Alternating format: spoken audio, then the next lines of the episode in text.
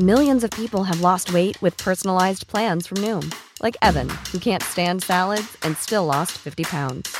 Salads, generally, for most people, are the easy button, right? For me, that wasn't an option. I never really was a salad guy. That's just not who I am. But Noom worked for me. Get your personalized plan today at Noom.com. Real Noom user compensated to provide their story. In four weeks, the typical Noom user can expect to lose one to two pounds per week. Individual results may vary. Heraldo Radio, la H se lee, se comparte, se ve y ahora también se escucha.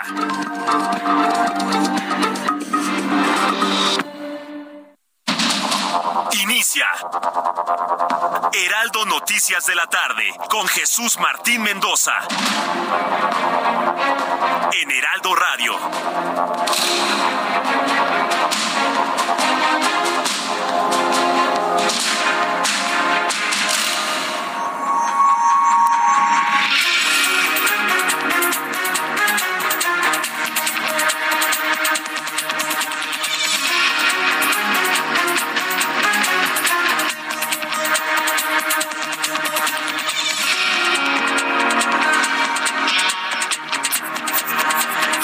De la tarde en punto, hora del centro de la República Mexicana. ¿Cómo le va? Bienvenidos, muy buenas tardes. Iniciamos el Heraldo Radio a través de los micrófonos de toda la red de emisoras del Heraldo Radio en la República Mexicana y en los Estados Unidos. Como todas las tardes, me da mucho gusto saludarles. Soy Jesús Martín Mendoza. Súbale el volumen a su radio, que le tengo la información más importante de este 23 de febrero de 2023. En primer lugar, quiero informarle que la Fiscalía General de la República informó que junto con Estados Unidos, la FGR junto con las autoridades de Estados Unidos quieren investigar el círculo cercano al exsecretario de Seguridad Pública, Genaro García Luna, quien fue declarado culpable el pasado martes de cinco delitos por la Corte de Distrito de, Este de Nueva York. Además de que va a buscar la extradición del, del exfuncionario mexicano a nuestro país, donde cuenta con dos órdenes de aprehensión. Bueno, eso puede pasar dentro de 50 años, más o menos, ¿no? Digo, todavía en el mes de junio sabremos cuál va a ser eh, la condena que va a recibir Genaro García Luna, que va desde los cinco años hasta la cadena perpetua. Pero por lo menos cinco años tendría que esperarse el gobierno mexicano y dentro de cinco años habrá ya finalmente otro gobierno. El Instituto Nacional Electoral aprobó un anteproyecto a través del cual invalida los cambios propuestos por el líder nacional del PRI, Alejandro Moreno, con los que permanecería en el cargo hasta 2024. El INE le da palo a Alito. Con esto dio la razón a las impugnaciones de Claudia Ruiz Macié, Miguel Ángel Osorio Chong y Héctor Astudillo, así como otros priistas. Personaje de la noticia el día de hoy, sin duda alguna, Alejandro Hertz Manero, fiscal general de la República, reapareció públicamente al participar en una reunión con el nuevo presidente de la Barra Mexicana del Colegio de Abogados, Víctor Olea Peláez, junto con Javier Cremades, presidente de la Asociación Mundial de Juristas, y sus miembros del Consejo Directivo. Sorprendió sorprendió a Alejandro Gers Manero la opinión pública. Lo vamos a platicar en los próximos minutos aquí en el Heraldo Radio. Y también le informo que en respuesta a las críticas hechas contra el Partido Acción Nacional por la sentencia en Estados Unidos contra Genaro García Luna, la dirigencia nacional del PAN advirtió que el exsecretario de Seguridad nunca ha sido militante de su partido. Lo comentamos ayer, hombre. Eso lo hubieran hecho a la hora, a los cuantos minutos, deslindarse de él, por el amor de Dios, y se los dije ayer. Lo que debe haber hecho Marco Cortés y todo el Partido de Acción Nacional es decir, señores, este hombre abusó de nuestra confianza. Lo unimos al gobierno de Felipe Calderón porque creíamos que era el mejor hombre en ese momento. Abusó de nuestra confianza y nosotros también condenamos que haya abusado de la confianza del PAN. No lo hicieron. Lo están haciendo hasta el día de hoy casi 72 horas después de la declaratoria de culpabilidad de Genaro García Luna. Ay, Dios mío, de verdad, así no se puede ayudar a nadie. En respuesta a las críticas hechas contra el PAN por la sentencia en Estados Unidos de Genaro García Luna, la dirigencia nacional advirtió que el exsecretario de Seguridad nunca ha sido militante de su partido. Además, exigió que se haga justicia para que cualquier servidor o ex servidor público que haya cometido un delito sea juzgado y castigado con todo el peso de la ley. Casi 72 horas después. Pues sí, porque lo comentamos y lo dijimos aquí en el Heraldo Radio y seguramente también en otros espacios, pero mire, hasta que no se les sugirió algo así, entonces lo hicieron. Lo vamos a platicar más adelante aquí en el Heraldo Radio. Esta tarde se registró un incendio al interior de la refinería Lázaro Cárdenas en Miñatitlán, Veracruz, así como una explosión en el centro de almacenamiento de crudo de Pemex, ubicado en el municipio de Ixhuatlán del, del sureste, con un saldo hasta el momento de cinco trabajadores con quemaduras graves. Le informo esta tarde en resumen. La Comisión Ambiental de la Megalópolis informó que se activó la fase 1 del plan de contingencia ambiental en la zona metropolitana del Valle de México por altas concentraciones de precursores de ozono. Este viernes no circulan, mañana viernes no pueden circular autos con holograma 2 y 1 con terminación de placas en 0, 2, 4, 6, 8 y 9, así como aquellos con holograma de verificación 0 y doble 0 en gomado azul, terminación de placas 9 y 0. Hay contingencia en en el Valle de México. Se nos fue para arriba los precursores de ozono en el Valle de México. Suban el volumen a su radio, que le informo que el Tribunal Superior del Condado de Los Ángeles condenó este jueves a 16 años de prisión al ex productor cinematográfico Harvey Weinstein, tras haber sido declarado culpable de tres cargos de violación y abuso sexual a una modelo de origen italiano en un hotel de Beverly Hills. También informan en este resumen que el ministro turco del Interior Suleiman Soilú, informó este jueves que la cifra de muertos por el terremoto de magnitud 7.8 ocurrido el 6 de febrero en Turquía y Siria ya es en este momento de 47.244 muertos. 47.244.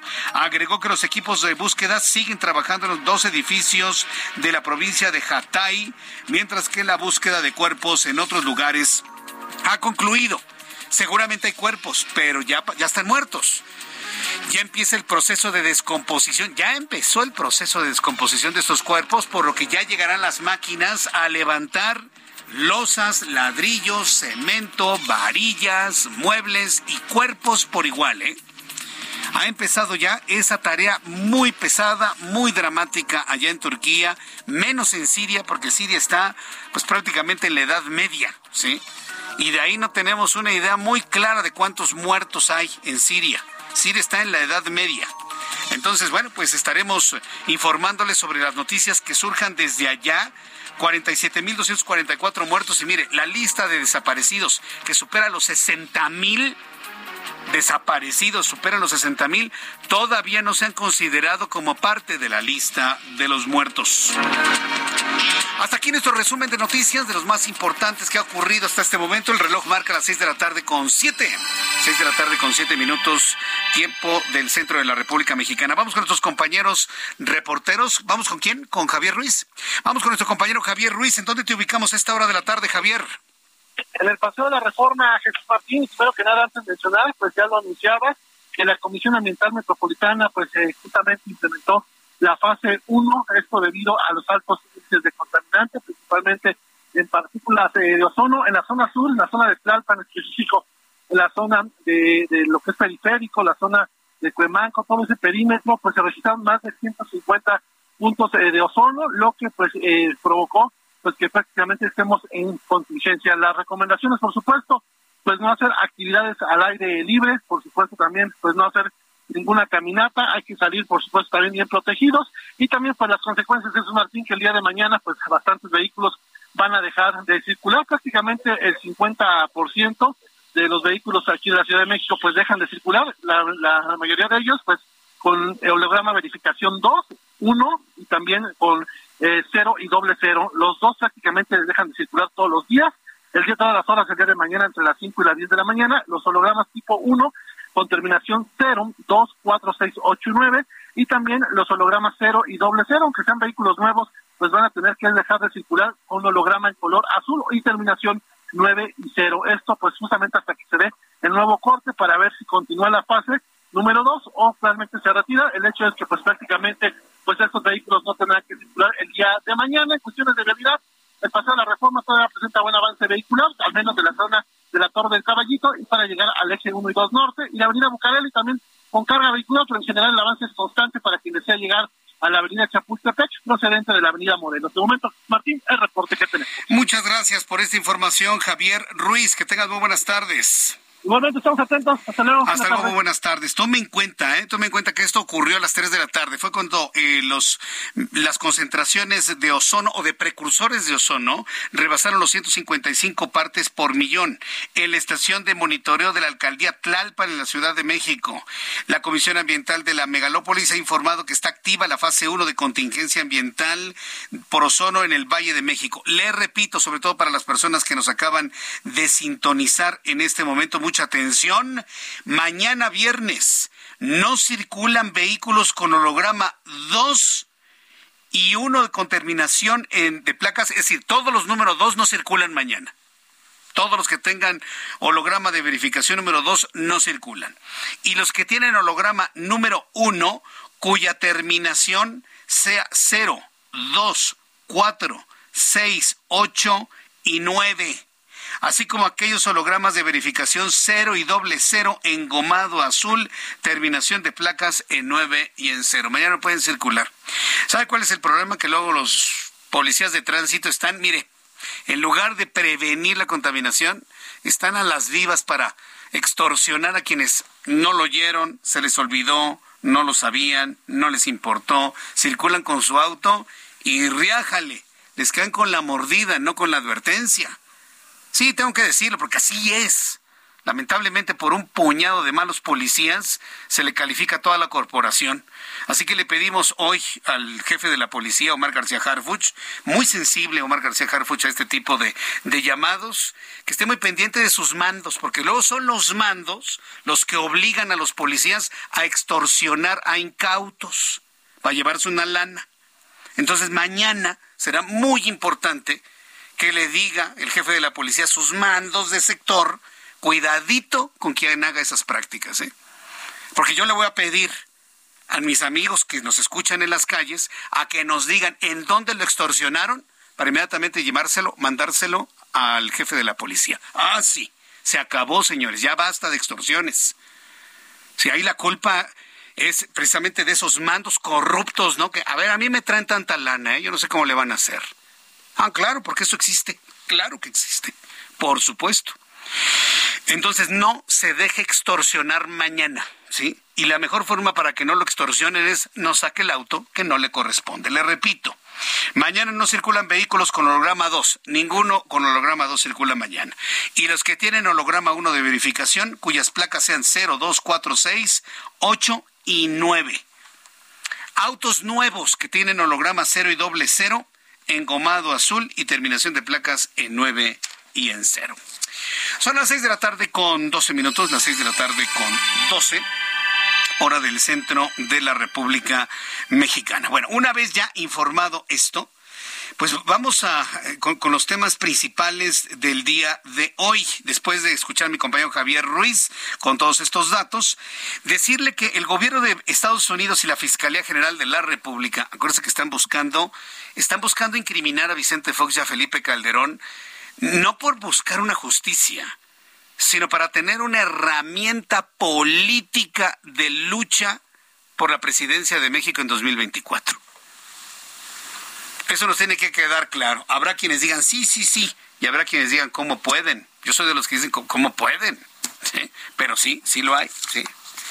Entonces, el gobierno de México, a través de la Fiscalía General de la República, quiere sumarse a los Estados Unidos para iniciar una investigación a diversas personas del círculo más cercano de Genaro García Luna.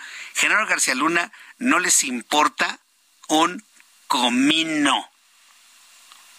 A Morena no le importa Genaro García Luna, lo que quieren es incriminar a Felipe Calderón y a Vicente Fox de paso. A Peña no lo tocan porque usted sabe por qué no lo tocan. Sí. Pero quieren incriminar a Felipe Calderón y a Vicente Fox a como dé lugar.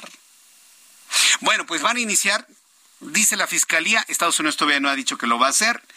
El círculo cercano de Genaro García Luna, quien fue declarado culpable el 21 de febrero de cinco delitos relacionados con el narcotráfico.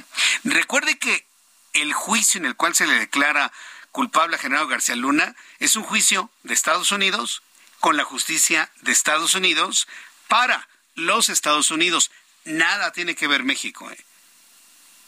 México, bueno, el gobierno mexicano se quiere subir ese burro, ¿sí? Sí, porque en México decimos, ven burro y se les antoja viaje. Bueno, el gobierno mexicano se quiere subir ese burro, pero donde fue juzgado General García Luna es en Estados Unidos, en un jurado de Estados Unidos, en un juicio de Estados Unidos, para los Estados Unidos. No perdamos de vista esto. No fue en México, fue en Estados Unidos. Se quiere subir a ese tren el gobierno mexicano. Entre los nombres que figuran del círculo cercano a Genaro García Luna y que ahí anda la fiscalía diciendo, a ver, investiguen a estos señores, se ha hablado de Facundo Rosas, Iván Reyes Arzate, Víctor Garay, Armando Espinosa, Luis Cárdenas Palomino, Ramón Eduardo Pequeño, estos dos últimos ya en la mira de las autoridades de los Estados Unidos, además de que buscará la extradición a México de Genaro García Luna, quien cuenta con dos órdenes de aprehensión en territorio nacional. Mire, García Luna no va a regresar a México en muchos años. Y cuando posiblemente regrese, este, estos señores ya no van a ser gobierno. Bendito sea el Señor. Ya no van a ser gobierno. Se van a tardar por lo menos 5 a 10 años para lograr la extradición. Y mire, nombrar a estas personas, ¿qué significa? Violentar su presunción de inocencia. Así se la está gastando actualmente el actual gobierno. Entonces, tengo que señalarlo. Esta es la información que se dio, pero también tengo que decirle, nombrar a estas personas es violentar de manera flagrante su presunción de inocencia. ¿eh? Por supuesto, sin duda alguna. Mientras tanto, el titular de la Unidad de Inteligencia Financiera, Pablo Gómez, reveló en entrevista que la investigación contra el expresidente Felipe Calderón no solo sigue abierta, sino que incluso ya detectaron nuevas evidencias. Con esto se confirmó que la investigación se reforzó en el último año, a la par de que avanzaba el juicio en Estados Unidos contra Genaro García Luna. Quiero decirle que ayer Andrés Manuel López Obrador dijo que él no estaba de acuerdo en que se le investigara a Felipe Calderón. Pues tiene razón. Porque investigar a Vicente Fox, investigar a Felipe Calderón, investigar a Enrique Peña Nieto, implica forzosamente empezar a investigar a Andrés Manuel López Obrador a partir del 1 de septiembre de 2024. Claro. Y él no va a querer eso, por supuesto. Entonces, bueno, ¿cuáles son este tipo de implicaciones? ¿Hasta dónde puede llegar una investigación? Ya le expliqué que es un juicio de Estados Unidos para Estados Unidos. Pero ¿hasta qué punto Estados Unidos le va a hacer caso a las evidencias mexicanas? En la línea telefónica, Julio Jiménez Martínez, vicepresidente del Colegio Nacional de Abogados. Estimado Julio Jiménez, qué gusto saludarte. Bienvenido al Heraldo Radio. Buenas tardes. Jesús Martín, qué gusto saludarte. Muy buenas tardes. Gracias por la oportunidad. A tus órdenes. Andan tratando de confundir las cosas como si el juicio de General García Luna hubiese sido en México y si México lo estuviera condenando, pero no. Es un asunto de Estados Unidos para Estados Unidos. Pero el actual gobierno quiere vincular en las culpabilidades a los expresidentes panistas Vicente Fox y Felipe Calderón. Bueno, pongo en primer lugar a Felipe Calderón y luego Vicente Fox. ¿Hay posibilidades de un alcance de ese tamaño, Julio, desde tu punto de vista?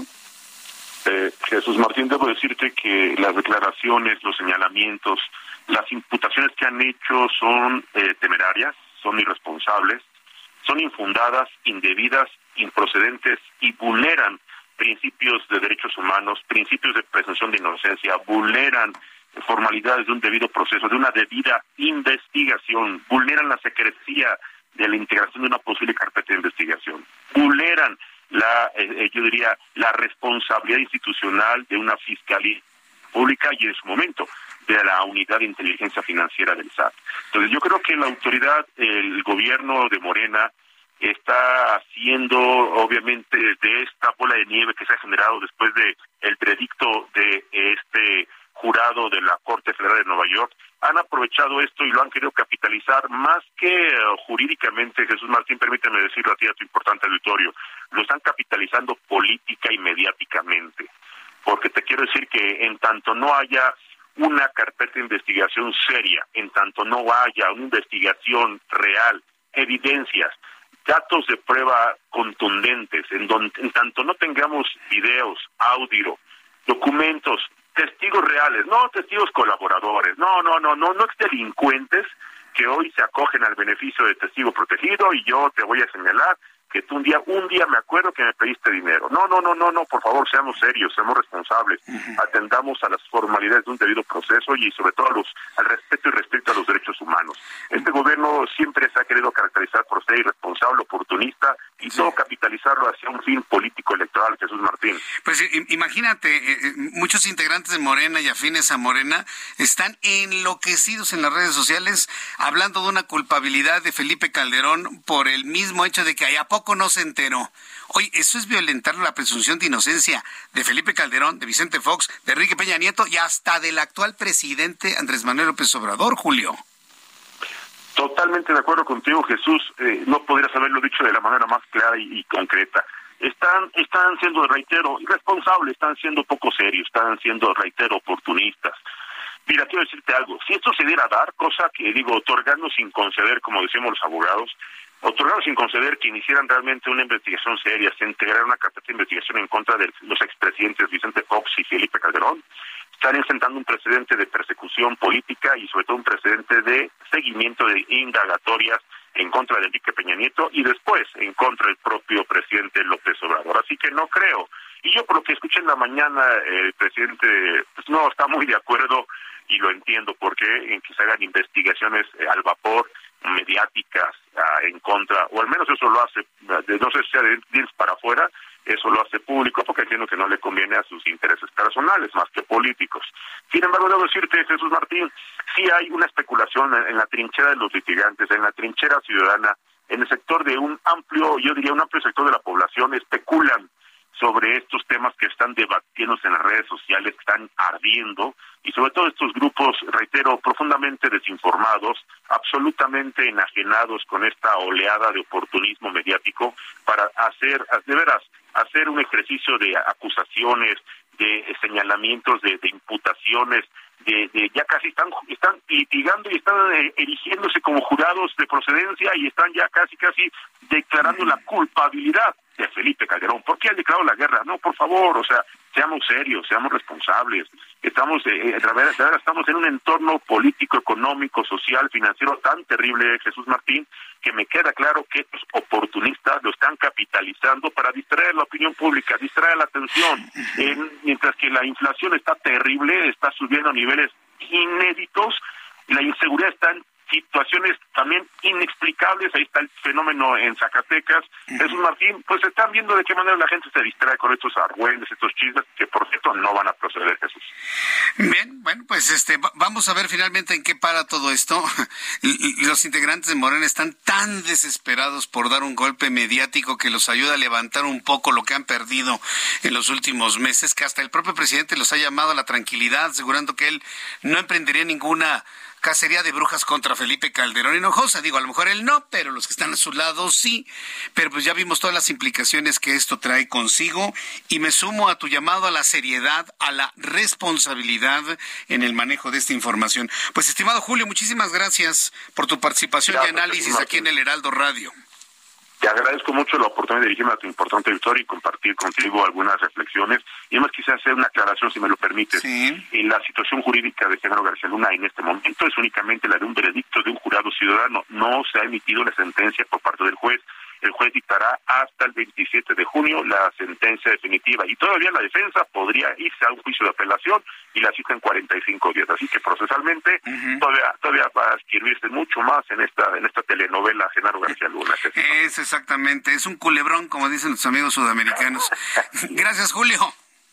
Fuerte abrazo, buenas noches. Muy bien, buenas noches. Nuestro compañero Julio Jiménez, nuestro querido amigo analista, eh, quien ha bueno pues revisado todo esto y toda la violación a la presunción de inocencia que conlleva este asunto.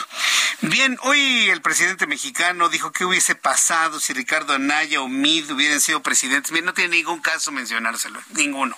Así que le damos vuelta a la página. No tiene ningún ningún sentido.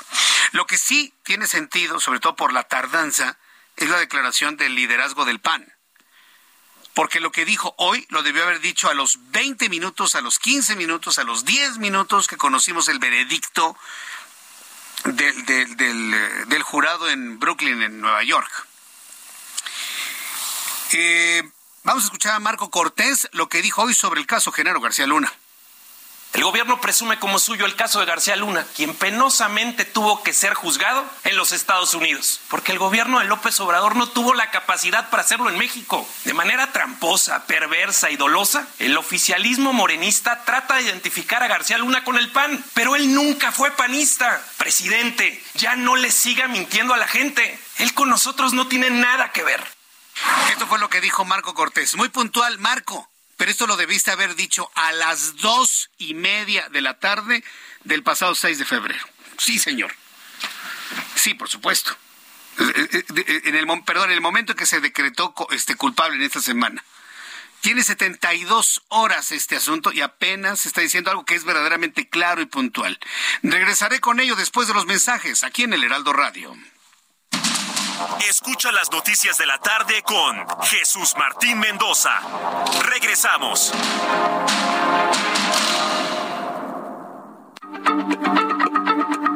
Heraldo Radio, la H se lee, se comparte, se ve y ahora también se escucha.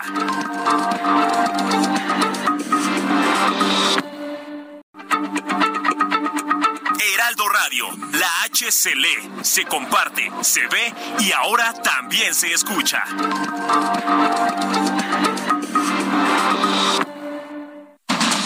Continúa Heraldo Noticias de la tarde con Jesús Martín Mendoza.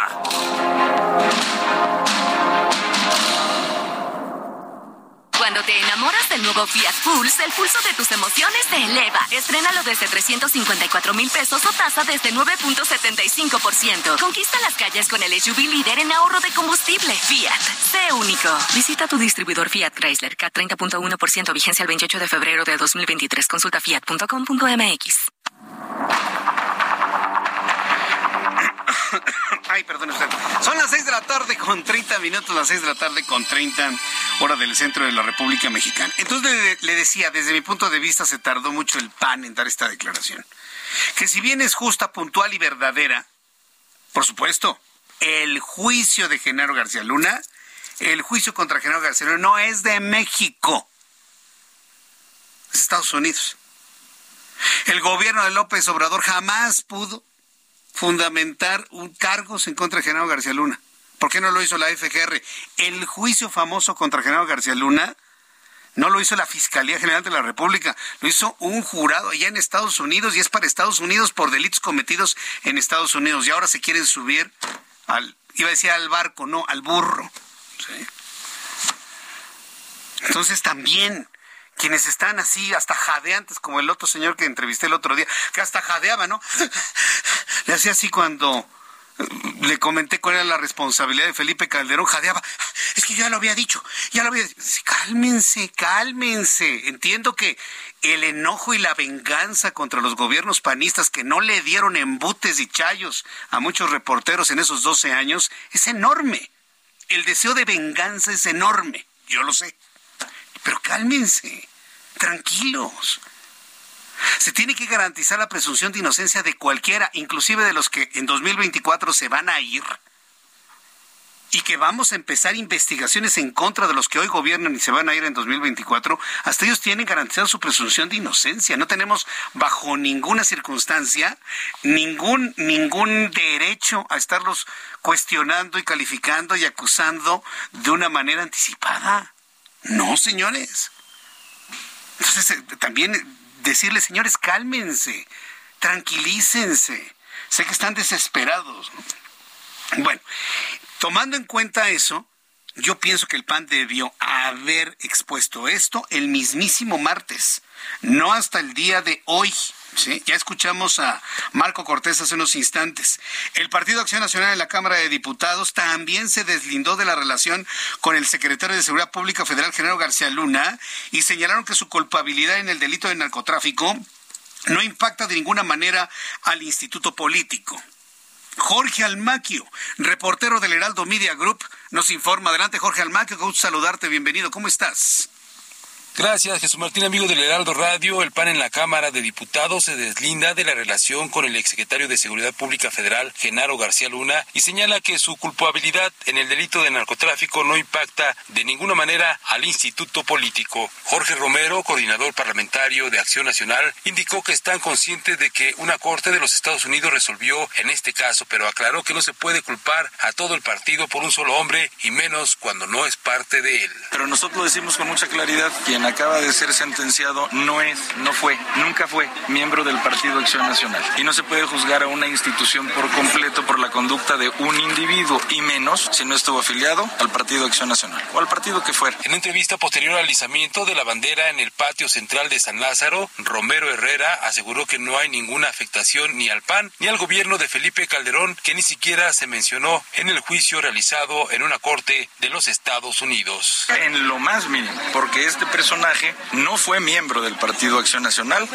nunca lo fue. Fue parte de un gobierno que tuvo muchas cosas más. El expresidente Calderón ha declarado que él no tenía conocimiento de esto y tanto que ni siquiera salió al caso en el juicio, su nombre. Así es que para nada nosotros consideramos, no, no, no, para nosotros, para nosotros esto no es lavarnos las manos. Declaró que así como se aplicó el Estado de Derecho en la Unión Americana, pidió que también se haga justicia en México para todos los demás casos que tienen comprobados en los que incluso han influido en elecciones respecto a la participación del narcotráfico en apoyo específico a algunos partidos. Jesús Martín, amigos, el reporte que les tengo.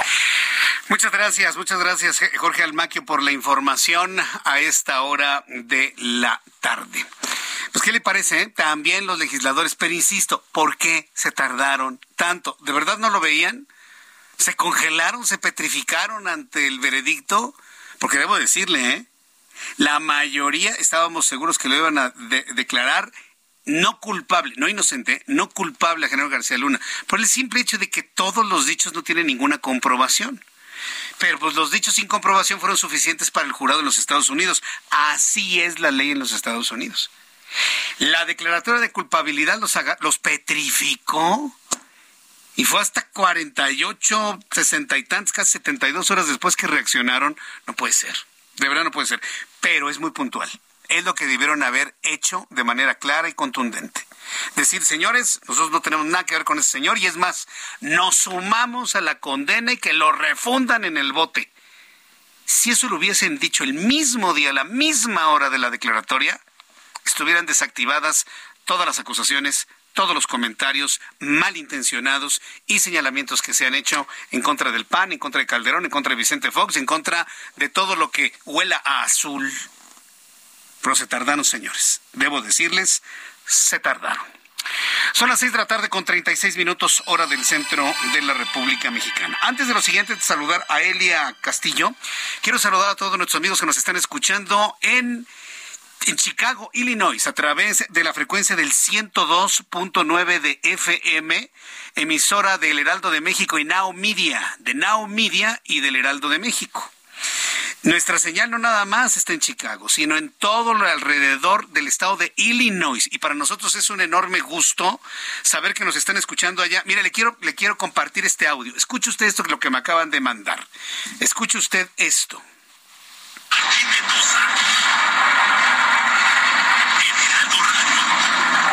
Esta es la señal.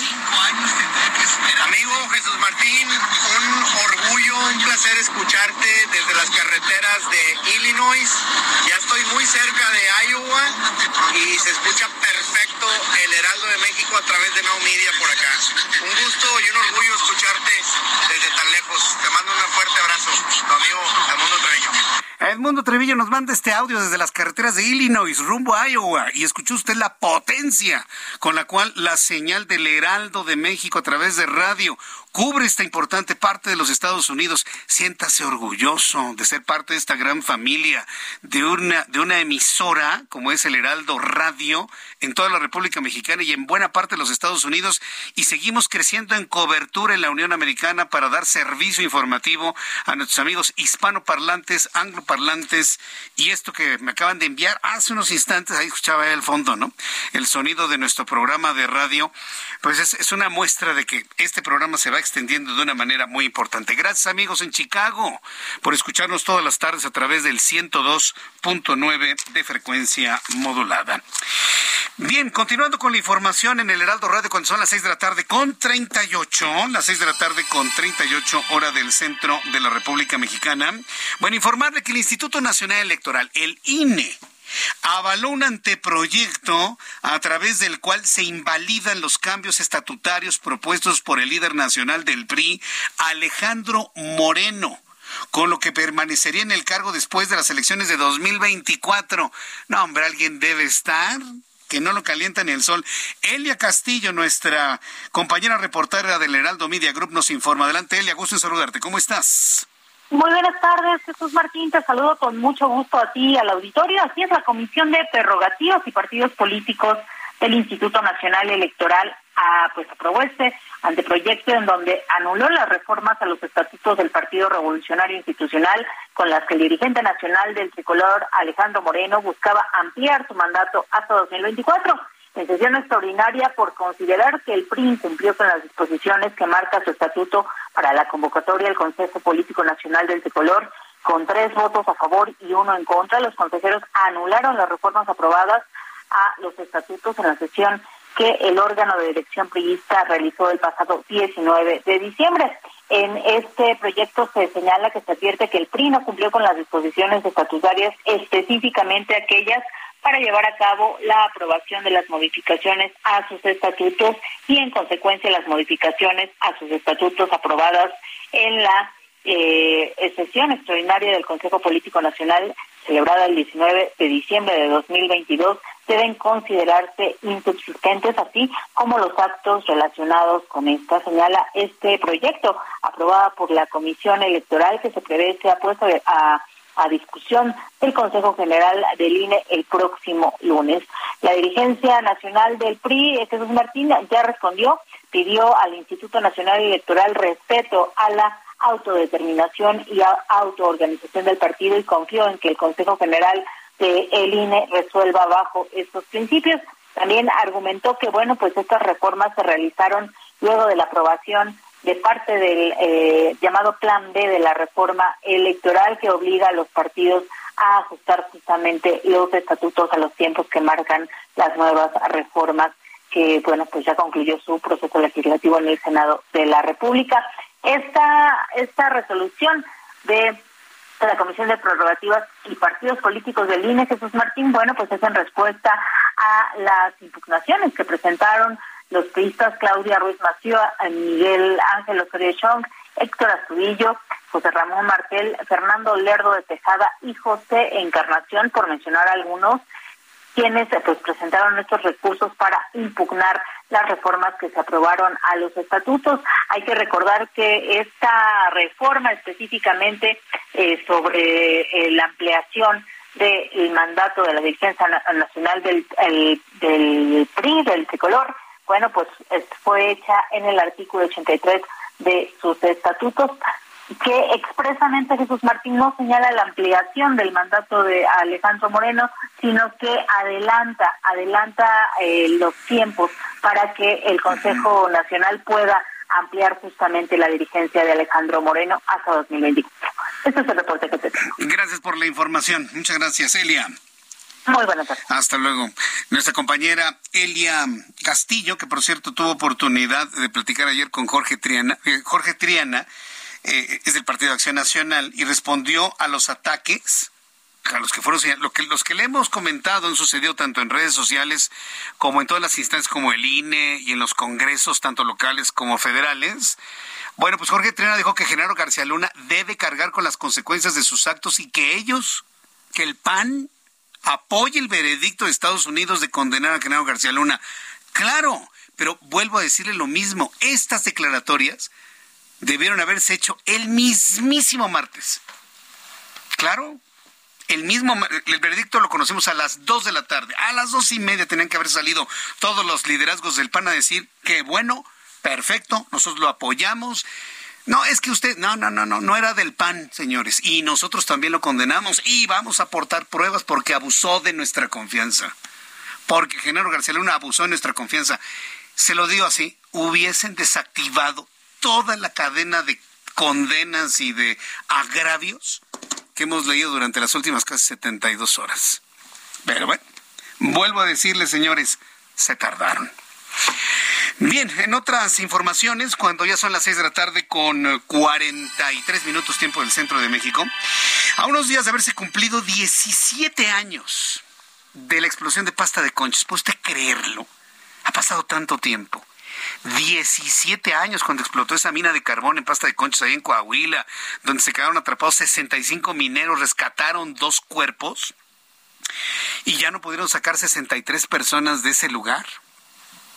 Un asunto que se ha convertido también en una especie de capital político para señalar culpabilidades y señalar o, pararse el cuello de que van a poderlos rescatar. En 17 años nadie ha podido rescatarlos. Y usted me va a preguntar, ¿por qué no los han rescatado Jesús Martín? Por la peligrosidad del lugar. O sea, no se trata de una mina de zinc, por ejemplo, donde quedaron atrapados los mineros chilenos, ¿se acuerda? Y que el presidente entonces de Chile, Piñera, pues emprendió una acción para poderlos rescatar y los sacaron así en un elevadorcito que construyeron, ¿no? E, esa era una mina de zinc, ¿sí? Que tenía oquedades, tenía aire y tenía agua. No, acá estamos ante otra realidad, es una mina de carbón. Y el carbón es un combustible fósil. Asociado al carbón hay un gas que se llama grisú. Ese gas es altamente explosivo. Cuando se acumula el gas, usted le pega con un pico para abrir, ¡pum! sale chispa y explota. Así murieron varios rescatistas en pasta de conchos hace 17 años. Esa es la razón por la cual es prácticamente imposible rescatar los cuerpos de pasta de conchos. Hoy los huesos, y eso a ver si siquiera quedan huesos. Entonces, han pasado 17 años y este gobierno sigue lucrando con ese dolor, asegurando de que van a rescatarlos. A unos días de cumplidos 17 años de la explosión en la mina Pasta de Conchos, el titular de la Secretaría del Trabajo y Previsión Social, Luisa María Alcalde, anunció que el rescate de los 63 cuerpos atrapados en su interior podría comenzar a inicios de 2024 en lo que sería la segunda etapa de estos trabajos. Previamente, el presidente mexicano adelantó que el rescate de los cuerpos de los 10 mineros atrapados desde el 8 de agosto del 2022 en el Pinabete también se realizará en diciembre, al destacar que se tiene un avance en los trabajos de extracción del 37.3%. Esto fue lo que dijo Luisa María Alcalde, secretaria del Trabajo.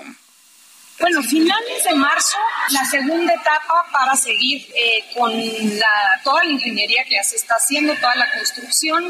hemos estado ahí en varias ocasiones y este, muy probablemente para inicios de 2024 estar en condiciones de ya llegar a los puntos. Bueno, escuchamos a Luisa María Alcalde que vaya tarea que le puso el presidente mexicano. Ella misma sabe que es imposible rescatar los cuerpos de pasta de conchos y también del pinabete. Sin embargo, entramos en contacto con Noemí Gutiérrez, reportera del Heraldo Media Group. Noemí, danos más datos de lo que comprometió el presidente mexicano hoy por la mañana. Noemí. Hola, muy buenas tardes, Jesús Martín. Pues sí, el presidente Andrés Manuel López Obrador, a pregunta expresa, pues se, eh, refirió al caso de los cuerpos de los mineros que aunque están atrapados en la mina en Pinabete, en Sabinas, Coahuila, dijo que en diciembre de este año pues ya se van a realizar el rescate de los cuerpos. Y como bien comentabas, dijo que ya se tiene un avance en los trabajos de 37.3%, incluso dijo que la información se presentó esta mañana por parte de la Coordinación General de Protección Civil en la reunión matutina de seguridad. Ahí, de acuerdo al informe que se presentó, pues están laborando en la mina 283 trabajadores, ciento en los cuales 109 son de la Comisión Federal de Electricidad y 174 son de la empresa Construplan que están trabajando en 20 equipos de construcción mayor. Pero escuchemos qué fue lo que dijo el primer mandatario esta mañana.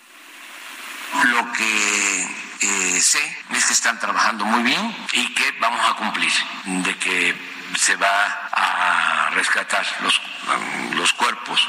Es una acción mm, muy intensa, pero al mismo tiempo muy humana, también compleja, por lo que se está eh, llevando a cabo de los trabajos de excavación y vamos a cumplir.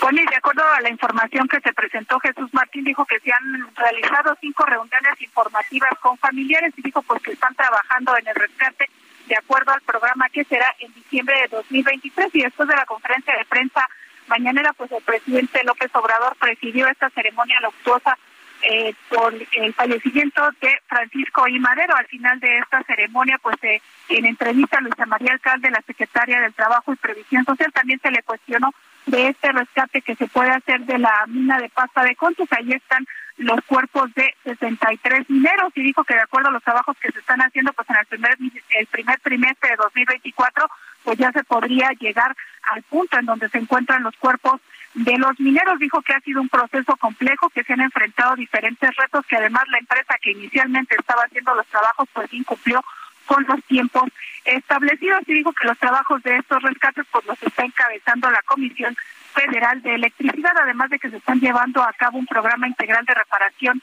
eh, del daño con el tema de la vivienda y además DATU está eh, realizando obras complementarias en la zona. Jesús Martín, parte de la información que tuvimos este jueves. Correcto, muchas gracias por la información, Noemí. Muy buenas tardes. Gracias, que te vea muy bien. Bueno, pues esto es lo que dijo y lo que comprometió el presidente mexicano el día de hoy. Son las seis de la tarde con 46 minutos, pero ¿cuáles son las reacciones allá, en Coahuila, en la zona carbonífera del estado de Coahuila? ¿Quién mejor que alguien que conoce perfectamente bien esta zona? El periodista, buen amigo de nosotros, Ernesto Cabral, periodista en Coahuila, quien ha estado muy atentos de este nuevo compromiso o nueva promesa del presidente mexicano. Estimado Ernesto, qué gusto saludarte. ¿Cómo estás?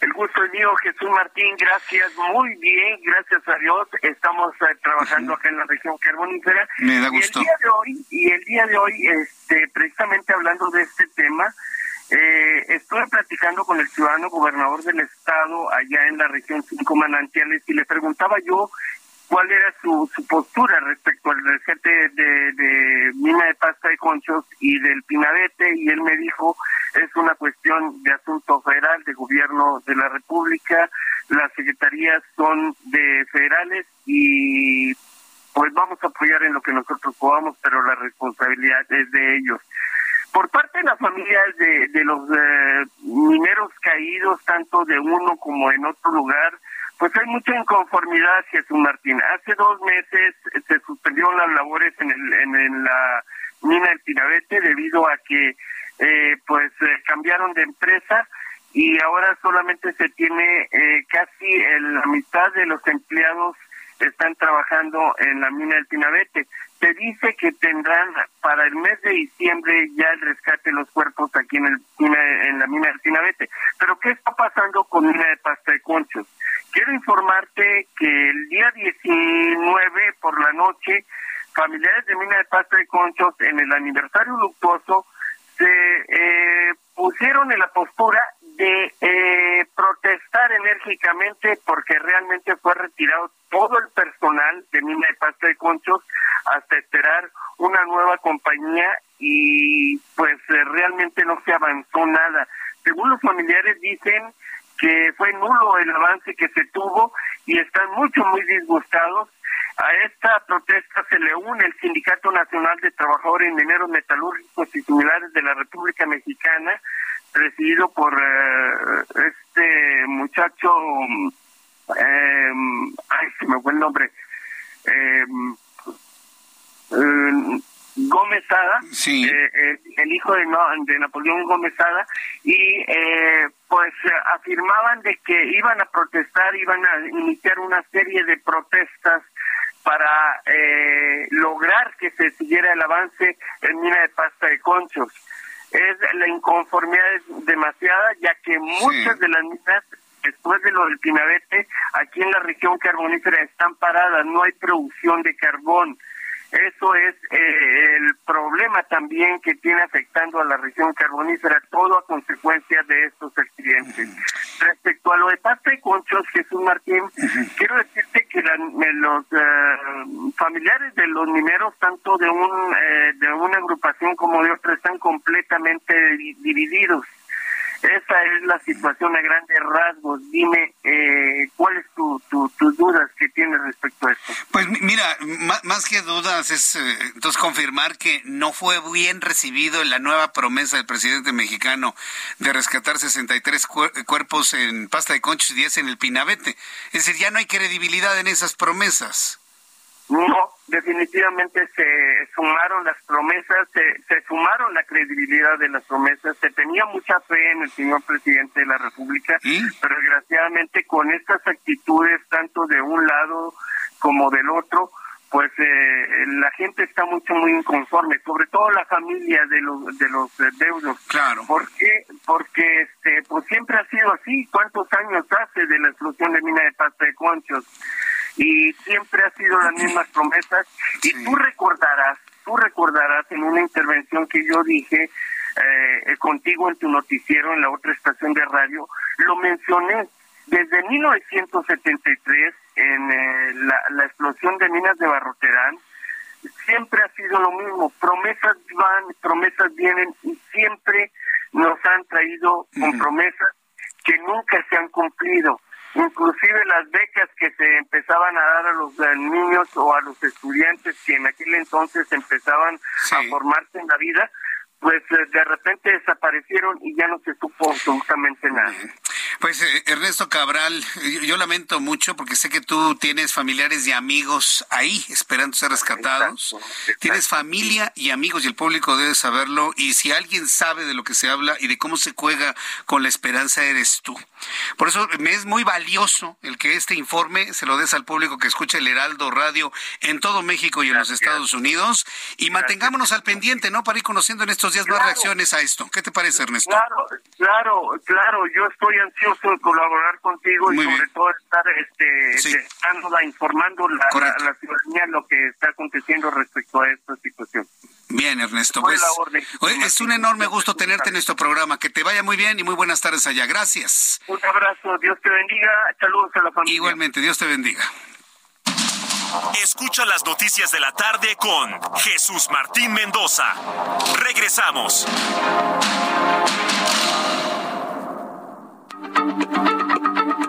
Heraldo Radio, la H se lee, se comparte, se ve y ahora también se escucha.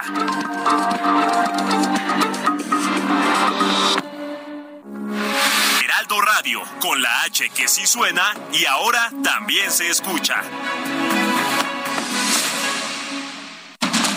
Continúa Heraldo Noticias de la tarde con Jesús Martín Mendoza.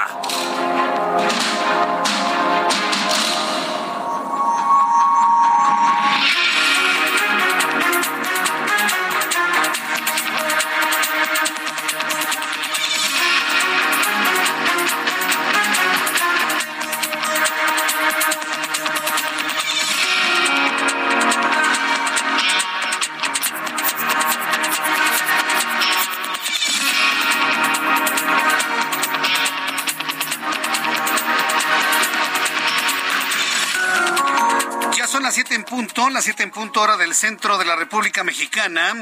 Le presento un resumen con las noticias más importantes en el Heraldo Radio. En primer lugar, aquí en el Heraldo Radio, le informo le informo que este jueves la Asociación Sindical de Sobrecargos de Aviación ASA este jueves la Asociación Sindical de Sobrecargos de Aviación reveló que inició el embargo en firme de las cuentas bancarias de la aerolínea Aeromar como parte del proceso de protección para el pago de deudas a sus acreedores y proveedores. La Secretaría General de ASA, Ada Salazar, señaló que los adeudos que tiene con Aeromar y sus sobrecargos asciende a poco más de 31 millones de pesos. Más adelante le voy a informar en un trabajo especial de mi compañero Ángel Arellano que desde los reclusorios salen cada, diez, cada día 10 mil llamadas de intento de extorsión. Nada más imagínese la cantidad de teléfonos, la cantidad de llamadas, pero sobre todo la cantidad de delincuentes que dentro de los reclusorios le están llamando para engañarlo con asuntos bancarios, con transacciones mal hechas, con secuestros de familiares y con N pretextos más. No se lo pierda, más adelante aquí en el Heraldo Radio le voy a tener todos los detalles en esta entrega especial.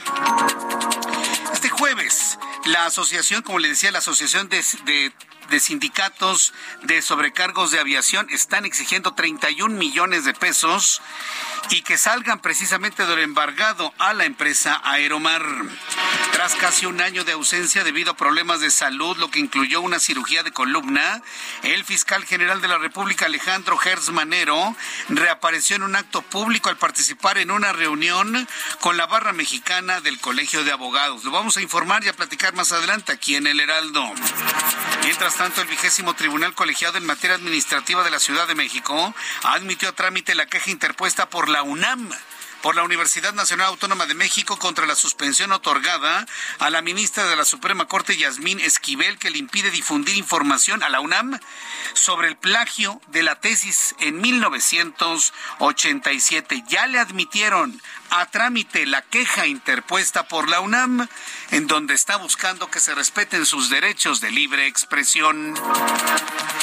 En la sesión ordinaria de este jueves de la Cámara de Diputados se prevé que se presente y turne a comisiones para un análisis eh, una iniciativa que envió el presidente mexicano, la cual propone reformar la Ley Federal del Trabajo, con el objeto de actualizar y ampliar la lista de enfermedades de trabajo incorporar 115 tipos de lesiones, con lo cual pasarían de 409 a 524 en la tabla para evaluación de incapacidades permanentes resultantes de riesgos de trabajo.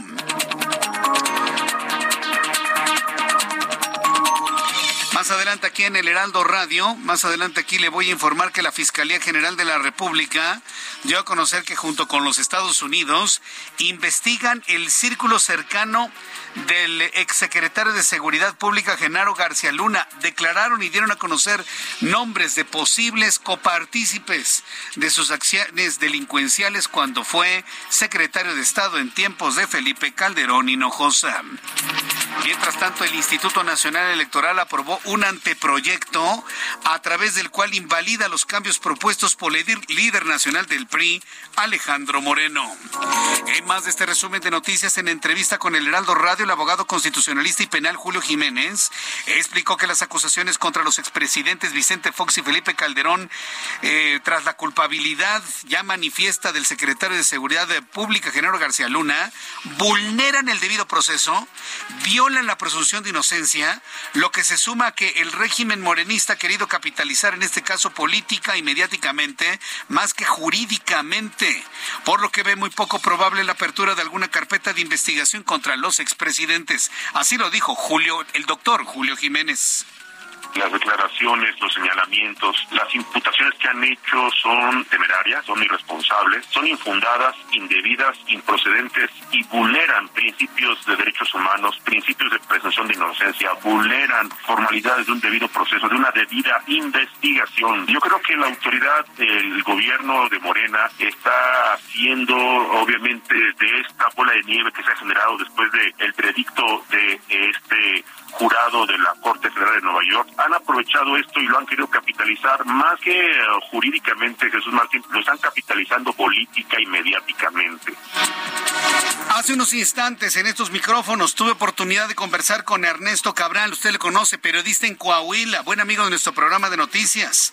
Nos dijo que existe una total y absoluta inconformidad por parte de las familias de los mineros atrapados en el Pinabete debido al cambio de la empresa que participa en los trabajos, mientras que en Pasta de Conchos ocurre algo similar debido al nulo avance de los trabajos de rescate. Es decir, la promesa del presidente mexicano del rescate en Pasta de Conchos y en Pinabete no fue bien recibida porque simple y sencillamente lo consideran una promesa incumplida. Eso fue lo que nos dijo Ernesto Cabral por parte de las familias de, los eh, mineros caídos, tanto de uno como en otro lugar, pues hay mucha inconformidad, Jesús Martín. Hace dos meses se suspendieron las labores en, el, en, la mina del Pinabete debido a que pues eh, cambiaron de empresa y ahora solamente se tiene eh, casi la mitad de los empleados están trabajando en la mina del Pinabete. La gente está mucho muy inconforme, sobre todo la familia de los de los deudos, porque este pues siempre ha sido así. ¿Cuántos años hace de la explosión de mina de pasta de conchos? Y siempre ha sido la misma promesas. Son las palabras de Ernesto Cabral en entrevista aquí en el Heraldo Radio. Además, le informo que como parte de las mesas de diálogo acordadas y encabezadas por el gobierno de Quintana Roo, y esta es una buena noticia, ¿eh? Súbale el volumen a su radio. Hoy se reunieron representantes de transporte de plataformas digitales, es decir, Ubers y Didis, y sindicatos de taxistas de Cancún, Quintana Roo, así como representantes del gobierno, con el objeto de buscar acuerdos y garantizar un transporte seguro a usuarios y turistas. Julio Ortiz Ríos, gerente de políticas públicas para Uber México, explicó que ha existido en todo momento apertura por parte del gobierno del Estado. Por otro lado, Cristina Torres, secretaria de gobierno, indicó que se está trabajando para tener la ley y el reglamento a finales del mes de marzo. Hasta hoy se tienen 14 propuestas que permiten la participación de los ciudadanos. Es decir, nada de prohibir ni prohibir de un lado ni prohibir del otro. Están llegando acuerdos en Cancún, lo que abre la posibilidad de una solución adecuada, justa y duradera. La Asociación Sindical de Sobrecargos de Aviación acusó este jueves al gobierno de México de dejar crecer la deuda de Aeromar, que llegó a los 7 mil millones de pesos, lo que provocó su quiebra y la suspensión de sus operaciones el pasado 15 de febrero. Al cumplirse un año de la invasión rusa a Ucrania, la Asamblea General de la ONU aprobó una resolución que exige la retirada inmediata de las tropas rusas de Ucrania, con 141 votos a favor, incluido México. La resolución insta al cese de las hostilidades y recalcó la necesidad de alcanzar cuanto antes una paz general justa y duradera en Ucrania en, en consonancia con los principios de la Carta de las Naciones Unidas. La aduana de Hong Kong decomisó más de 1.2 toneladas de aletas de tiburón secas provenientes de México con un valor en el mercado negro de más de 5 millones de dólares. Los agentes inspeccionaron el envío que llegó el pasado 18 de febrero al Aeropuerto Internacional de Hong Kong y encontraron la carga ilegal en cajas de cartón. Y de acuerdo con la Administración de Alimentos y Medicamentos de los Estados Unidos, la FDA, los productos lácteos de origen vegetal pueden seguir etiquetándose como leche pero deben poner información en su etiqueta que explique en qué se diferencian de la leche de vaca. En México se consideraron que no eran leches y que no presentaban grandes aportes nutricionales. Bueno, que le pongan ahí imitación. ¿Sí, ha visto los productos donde le ponen así en la leyenda que dicen imitación? Ahí se llega, ¿no? Ay, me voy a comer mi queso gruyer. Y en la letra chiquita dice, queso imitación. Y cuando le no tiene nada de productos de vaca, ¿no? Pero en fin, así sucede. Entonces van a tratar de regular que las leches que dicen que son leche digan que no son leche porque no son leche. Vamos a ver si efectivamente un productor de leche le hace caso y no le eche más leña al fuego. Una corte penal en El Salvador envió a juicio al expresidente Mauricio Funes por presuntamente recibir una avioneta como dádiva a cambio de un contrato de 8.3 millones de dólares durante su gestión entre 2009 y 2014, lo que fue clasificado como un lavado de dinero. El director de Venezuela, eh, perdón, el dictador, director, ya quisiera, ¿no? El dictador venezolano Nicolás Maduro anunció que en lo que va de 2023 han sido detenidas 3.989 personas aunque no especificó los cargos que se les imputan, y pidió al cuerpo de investigadores científicos penales y criminalísticos combatir con fiereza, ya saben, ¿no? El, poco vocabulario que tiene Nicolás Maduro, dice combatir con fiereza a las bandas criminales existentes o que puedan o se puedan formar en el país. Son las noticias en resumen. Le invito para que siga con nosotros. Le saluda Jesús Martín Mendoza.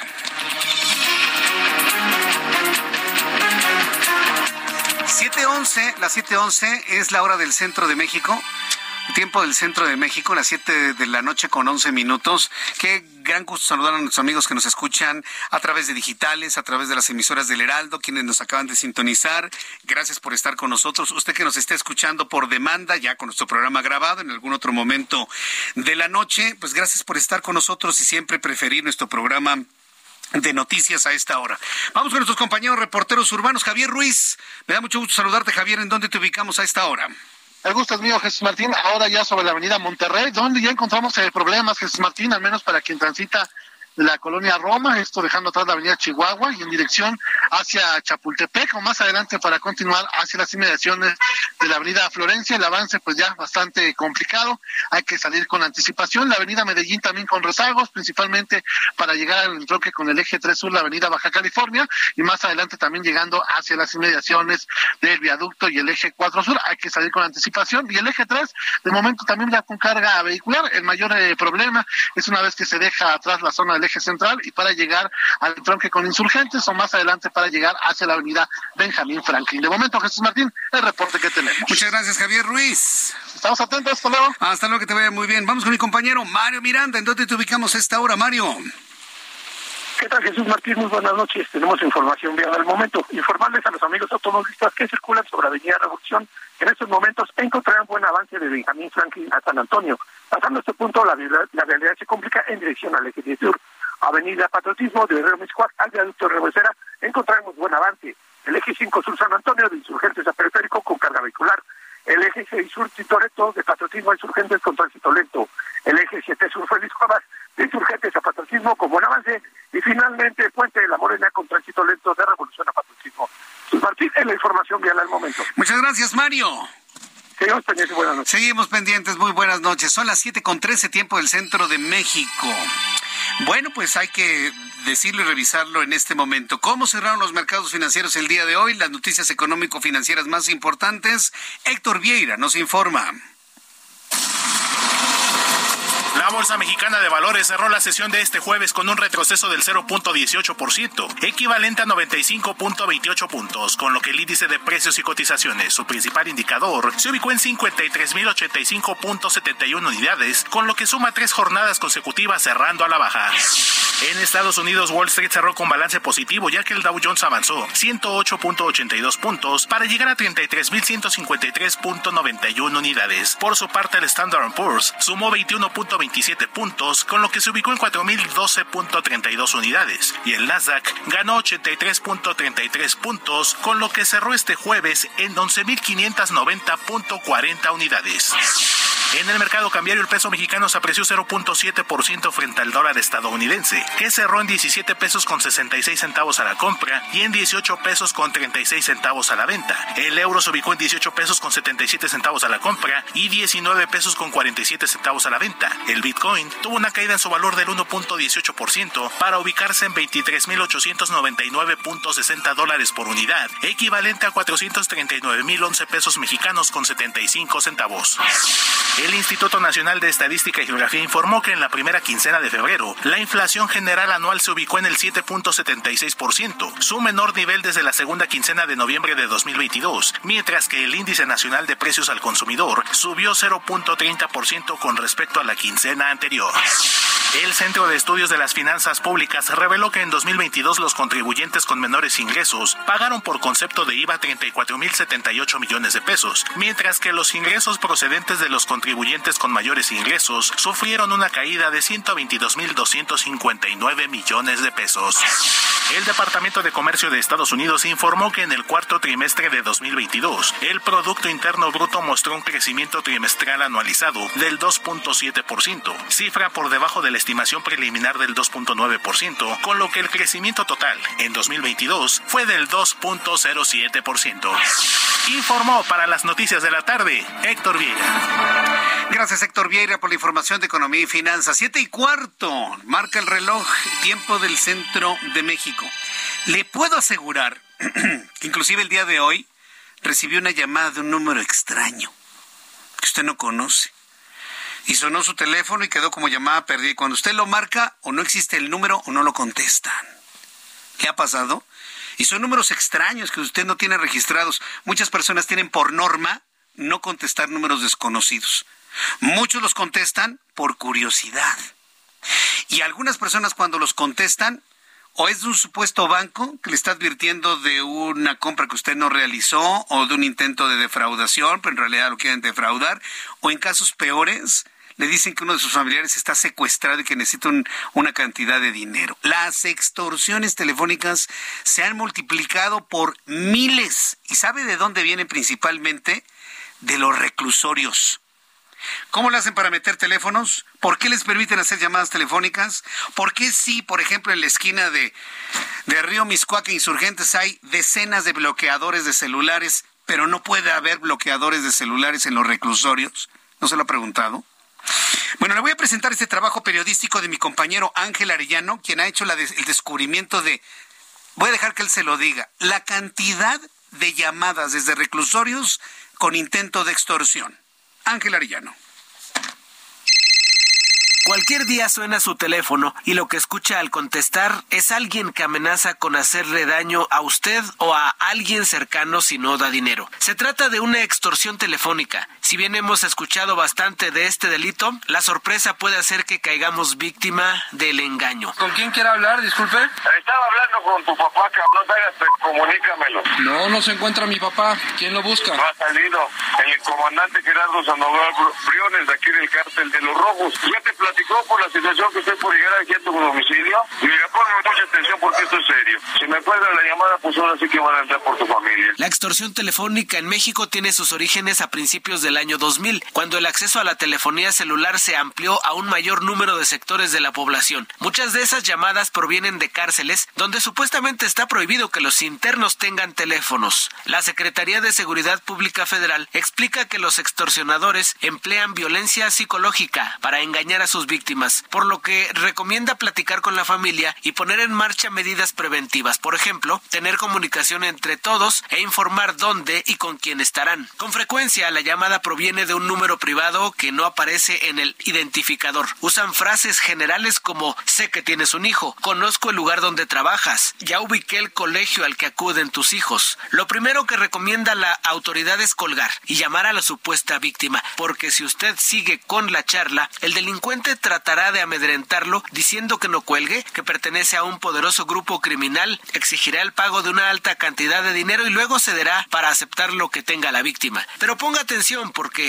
es posible que los delincuentes primero le llamen para sacar la información, así que podrían hablarle y decir que se ganó un premio, que son encuestadores, que son del banco o cualquier pretexto para que usted les aporte datos. Los delincuentes también suelen hacer llamadas a teléfonos fijos de forma aleatoria esperando que conteste un menor, una persona de edad avanzada o alguien que suene vulnerable y que puedan engañar para obtener información. En caso de ser víctima de este delito, la Secretaría de Seguridad Pública recomienda mantener la calma, valorar con objetividad la situación, escuchar los argumentos del extorsionador y no dejarse dominar por el impacto emocional. Puede interrumpir la llamada y verificar si la situación que plantea es real. No ceda a las exigencias ni haga negociaciones, pero no manifieste una negativa directa. Solicite como plazo una semana para responder, ya que esto le permitirá analizar el escenario y tomar decisiones. Las autoridades recomiendan que denuncie al 088 de la Guardia Nacional. Reportó para las noticias de la tarde Ángel Arellano Peralta.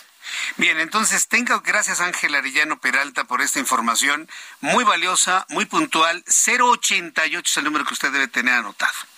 Que le llama a alguien raro y lo amenazó, marca el 0, cuélguele, llame al 088 y verifique si decía número desconocido el teléfono, pues es más complicado saber de dónde llega.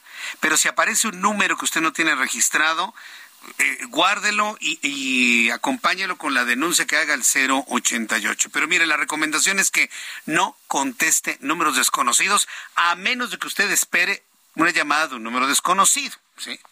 Es decir, algún contrato, algún amigo, qué sé yo. Pero si usted no espera llamadas de ningún número desconocido, inclusive los teléfonos iPhone, los iPhones de Mac, tienen la posibilidad de bloquear, de no permitir la entrada de ningún número que no tenga registrado. Y eso, mire, le puede ayudar muchísimo. Busque también alguna opción similar en el sistema Android. Pero yo sí le recomiendo, ¿eh? Ningún dato a nadie. Que le hablaron del banco, olvídese, los bancos no hablan. No hablan. Si le, le hablo de su banco, adiós. Bye. Que, está su papá, yo no tengo papá, yo no tengo mamá, cuélguele. No espere a que le digan más. Y opte por la opción de los bloqueos de números independientes. Es lo que yo hago. ¿Sabe a mí qué cantidad me llaman? Pero sobre todo de estas bases de datos que venden. No, no, no es una cosa verdaderamente espantosa. No le queda una más que a uno más que cambiar el número telefónico. Así que tómelo en cuenta ¿sí? Haga lo que tengan que hacer y no se deje extorsionar, sobre todo por esta gente que está dentro de los reclusorios. Y yo sí lo vuelvo a poner en la mesa. ¿Por qué no ponen bloqueadores de teléfonos celulares en los reclusorios? Eso sí, en toda la ciudad hay, pero en los reclusorios no. Vaya cosa, ¿eh? El mundo al revés. Son las 7.21, hora del centro de la República Mexicana. En la línea telefónica, el senador José Narro Céspedes, senador por el Partido Morena. Estimado senador, ¿cómo le va? Bienvenido, ¿cómo está?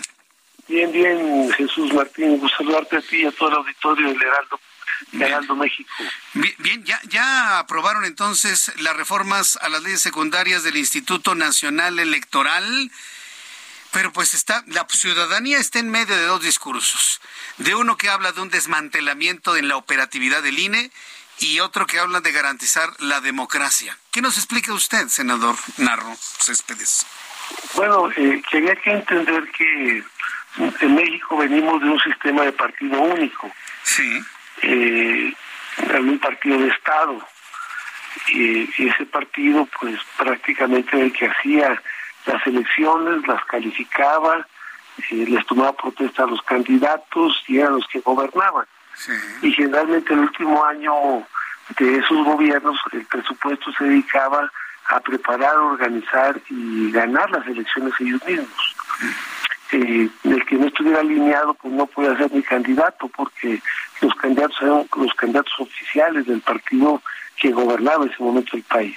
Y para eso teníamos pues, toda una maquinaria electoral, centrales obreras, organizaciones campesinas, organizaciones urbanas, jóvenes, profesionistas, maestros, toda una estructura que les permitía en las urnas ganar las elecciones. Para poder hacer el cambio y avanzar a la construcción de México más democrático, hubo necesidad de crear un órgano electoral que fuera autónomo, que fuera independiente, este órgano que se, se llamó en un primer momento el IFE y después el INE, pues se necesitó que fuera robusto para poder conducir del sistema único de partido a un sistema de partidos, que es el que actualmente todavía sigue existiendo. Pero al mismo tiempo esos partidos reprodujeron muchas de las viejas prácticas. Los partidos eran los que ponían a los consejeros electorales, los, consejeros, los partidos eran los que ponían a los magistrados a los tribunales electorales a través de su presencia en el Congreso. Y entonces, al final los partidos eran juez y parte del proceso. Y cada quien ponía gente dependiendo de los votos que tuviera en el Congreso. Yo tenía el 50% y yo ponía el 50% de los integrantes en los tribunales electorales y en los órganos electorales. Así funcionaba el sistema. Hoy lo que estamos planteando es salir de ese sistema, de un sistema de partidos a un sistema ciudadano, a un sistema de libertades, un sistema más democrático. E, e, ese aparato electoral que se requirió para conducir este proceso de transición era muy robusto. Hoy no se necesita de esa dimensión porque ya tenemos un registro nacional de electores, ya tenemos un mecanismo y un procedimiento, y hoy tenemos aparte a nuestro favor el tema de las nuevas tecnologías, como puede ser el voto electrónico. quiero ir a los anuncios, senador, y regreso con usted en unos minutos. Escucha las noticias de la tarde con Jesús Martín Mendoza.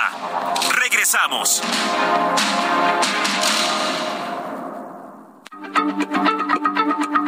Heraldo Radio, la H se lee, se comparte, se ve y ahora también se escucha.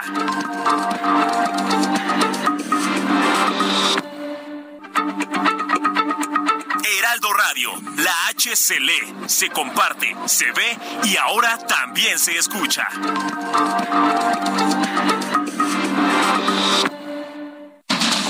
Continúa Heraldo Noticias de la tarde con Jesús Martín Mendoza.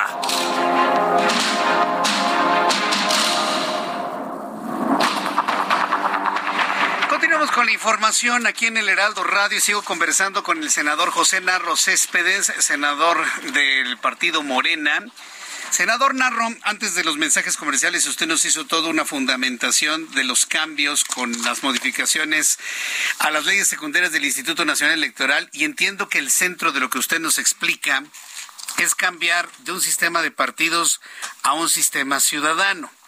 Pero ¿cómo podría funcionar ahora un sistema ciudadano si va a haber menos personal en el INE, si no va a haber distritos electorales, si conseguir una credencial va a ser un verdadero triunfo, si donde había 10 casillas ahora va a haber dos, tener que caminar más de 5 kilómetros a la más cercana, y todo esto puede sumar una falta de certeza jurídica en el proceso electoral del 24 cómo, compaginar estas cosas que han sido muy analizadas con base en lo que resultaría de aplicarse en el caso de que se aplicaran estas modificaciones a las leyes secundarias, senador.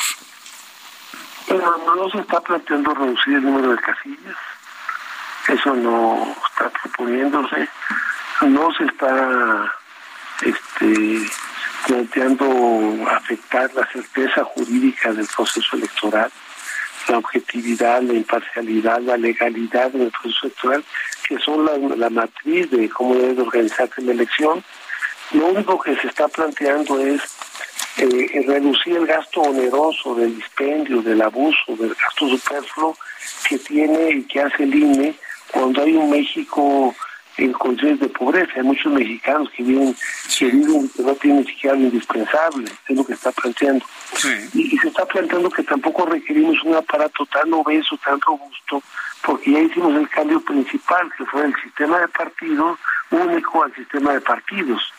Y entonces ya tenemos un padrón electoral, ya tenemos eh, todo un proceso, toda una enseñanza que aprendimos. Hoy lo que necesitamos es fortalecer la participación ciudadana en el proceso electoral más que más que contratar o más que por poner un ejemplo cada proceso electoral tú capacitas y participan en una elección más de dos millones de mexicanos.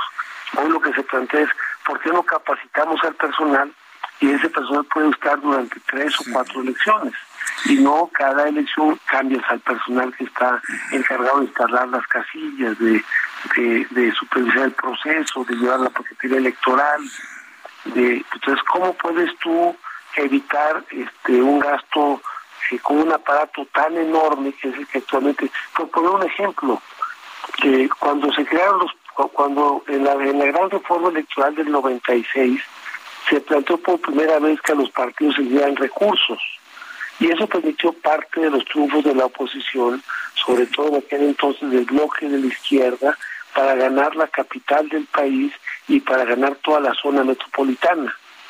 Pero eh, eh, el argumento para dar el recurso a los partidos y para que fuera un, un recurso más o menos importante fue de que costaba mucho dinero los medios de comunicación.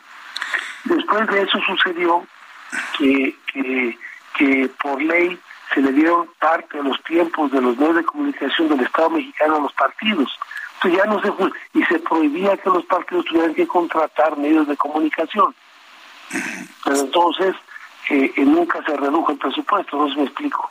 Tenemos partidos obesos, partidos que, que actualmente pues son prácticamente que tienen dueño, partidos o, o, es un grupo el dueño de pero a ver senador perdón ahí sí lo voy a interrumpir. Usted también pertenece a un partido que tiene dueño eh usted también pertenece a un partido que tiene dueño y también en Morena quiere convertirse en el partido único. Porque usted me está hablando como si no perteneciera a un partido, pero usted pertenece a un partido que se llama Morena, formado por expriistas y que buscan ser ahora el nuevo partido único. ¿Cómo me explica eso? Bueno, no nada más por expriistas, hay mucha gente de izquierda, mucha gente que viene de la lucha social, mucha gente que viene comprometida con el cambio y la transformación del país. Alguna gente del PRI decepcionada de las prácticas del PRI, de lo que el PRI hacía, de la traición que cometió con el pueblo de México, no pasarse a Morena, pero la mayor parte de la gente forma parte de un gran movimiento. pero también es un partido político. Y que tiene dinero del que se le da al INE también. Pero por eso el, propio partido Morena ha planteado devolver el 50% de los recursos. O sea, hemos planteado que los partidos no pueden seguir siendo fuentes de privilegios para unos cuantos. Tiene que ser un partido que ya no hay formación política. Los partidos, los partidos ya no tienen militantes en lo fundamental. Muchos de los partidos tienen empleados.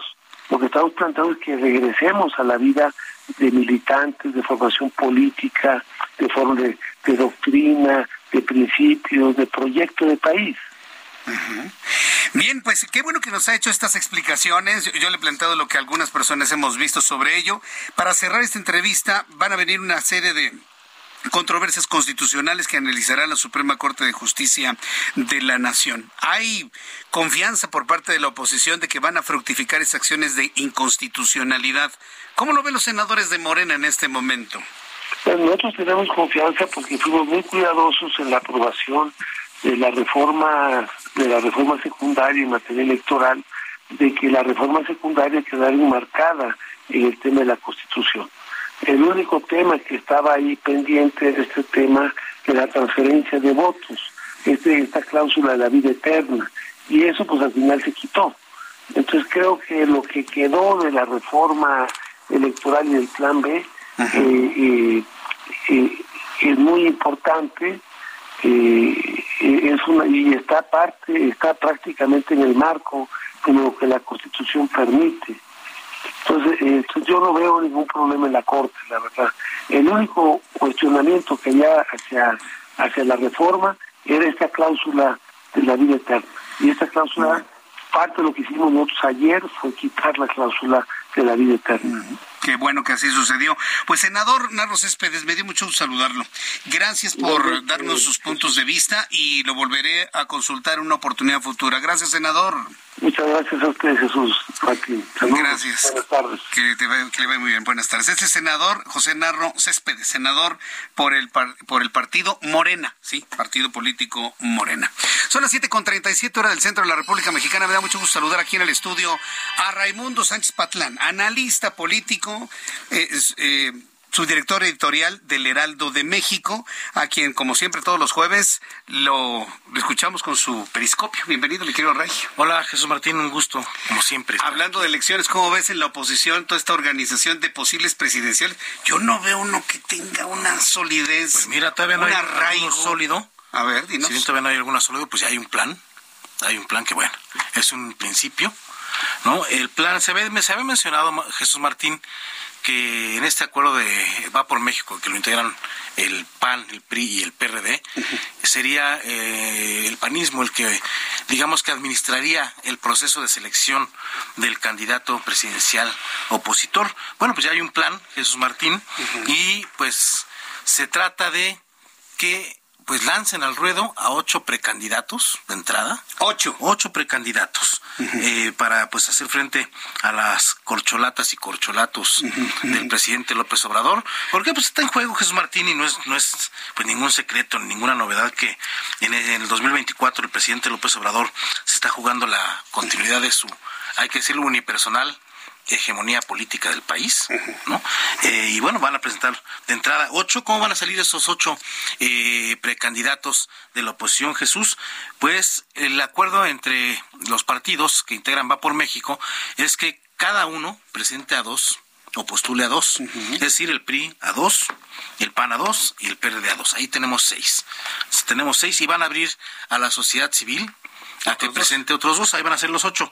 Eh, estos, estos ocho elegidos van a recorrer de inicio pues todo el país, las 32 entidades pues eh, presentando su proyecto eh, de nación, pero sobre todo pues este evidenciando eh, los rezagos y los malos resultados de la gestión del presidente López Obrador en prácticamente todos los rubros, rubros Jesús Martín, desde seguridad hasta educación, salud, economía, etcétera, etcétera.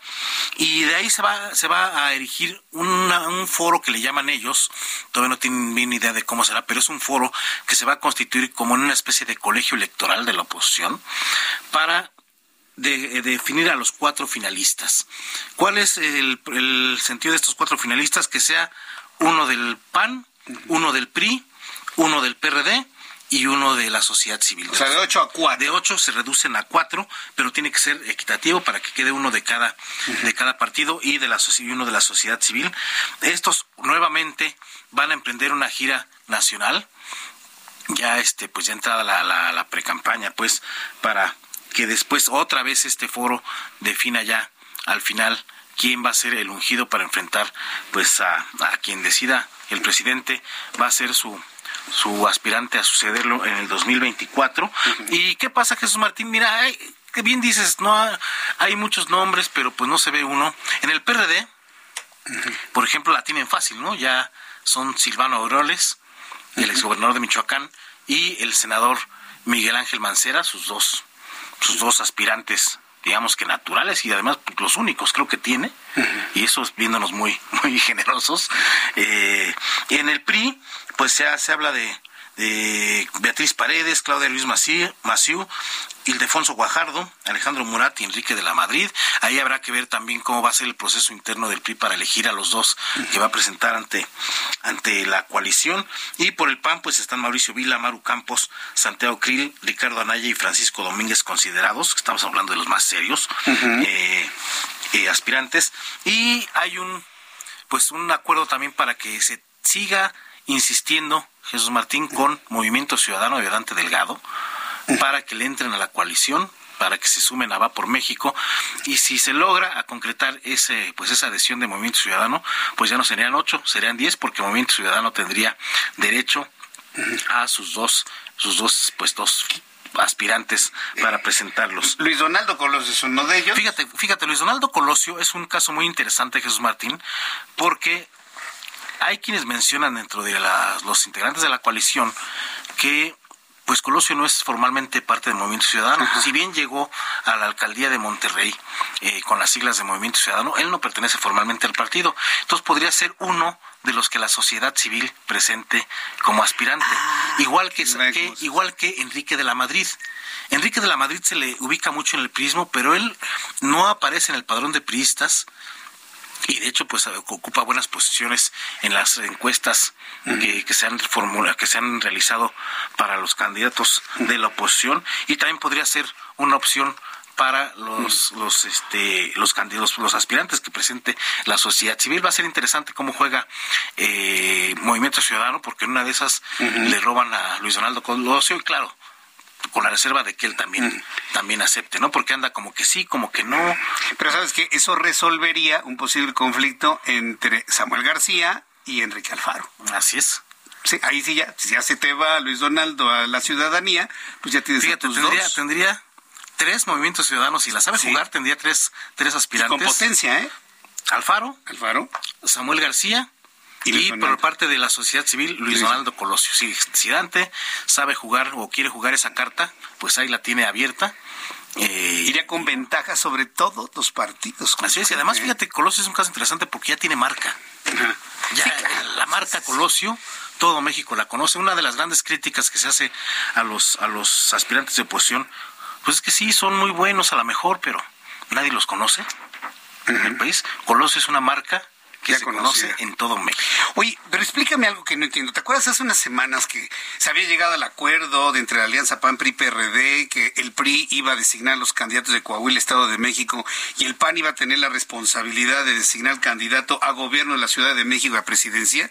¿Eso cómo, ese acuerdo cómo fue ese acuerdo, todo esto que me estás eh, platicando? El PAN lo que va a hacer es como una especie de administrador del proceso. No significa en este momento, hoy por hoy, que el PAN vaya a optar por uno de un candidato de su partido. Ah, él va a ser el administrador que va a vigilar que todo se siga eh, conforme a los acuerdos y que haya, sobre todo, lo que dicen piso parejo. Bueno, es la palabra, la frase de moda que haya piso parejo en todos lados. Pero no necesariamente significa que el PAN va a imponer a candidatos de su partido. Es a lo que se refieren. Por eso, pues el PRI no ha roto la alianza, por eso el PRD sigue, sigue en esta alianza. No, no es en automático que el candidato presidencial vaya a ser panista. Ajá. Ah, qué bueno que lo explicas, porque yo me quedé con esa idea de que el PAN se quedaba con la designación de ciudad de México y presidencia. No, él se queda. Y el PRI designando a Coahuila. Hay que ser muy claros, el PAN se queda con la administración del proceso, con organización, mm. con que con esta con esta serie de, de, reglamentos que tienen que seguir para, para definirlo, pero no va a imponer de ninguna manera. No se, no, se, pretende, no se pretende que se imponga a un panista, ¿no? Puede ser de cualquier partido, dependiendo pues de lo que, de lo que resulten de estas, pues de estas giras que van a hacer los, los precandidatos. Oye, pues muy interesante tu periscopio del día de hoy. ¿En qué página de la edición impresa está el día de hoy? Estamos en la página 8, Jesús Martín, ahí pues échense un clavado para muy bien. Para leerla. Pues yo les invito a que siempre lean a Raimundo Sánchez Patlán todos los jueves, página 8, Periscopio y en la edición eh, web del Heraldo de México. Miguel Ray, muchísimas gracias. Gracias a ti por el espacio, Jesús Martín. Gracias. Raimundo Sánchez Patlán, subdirector editorial del Heraldo de México y analista político, por supuesto, no se lo pierda todos los jueves. Son las 7.45, 7.45 hora del centro de la República Mexicana. Escuché la siguiente información que le tengo para usted.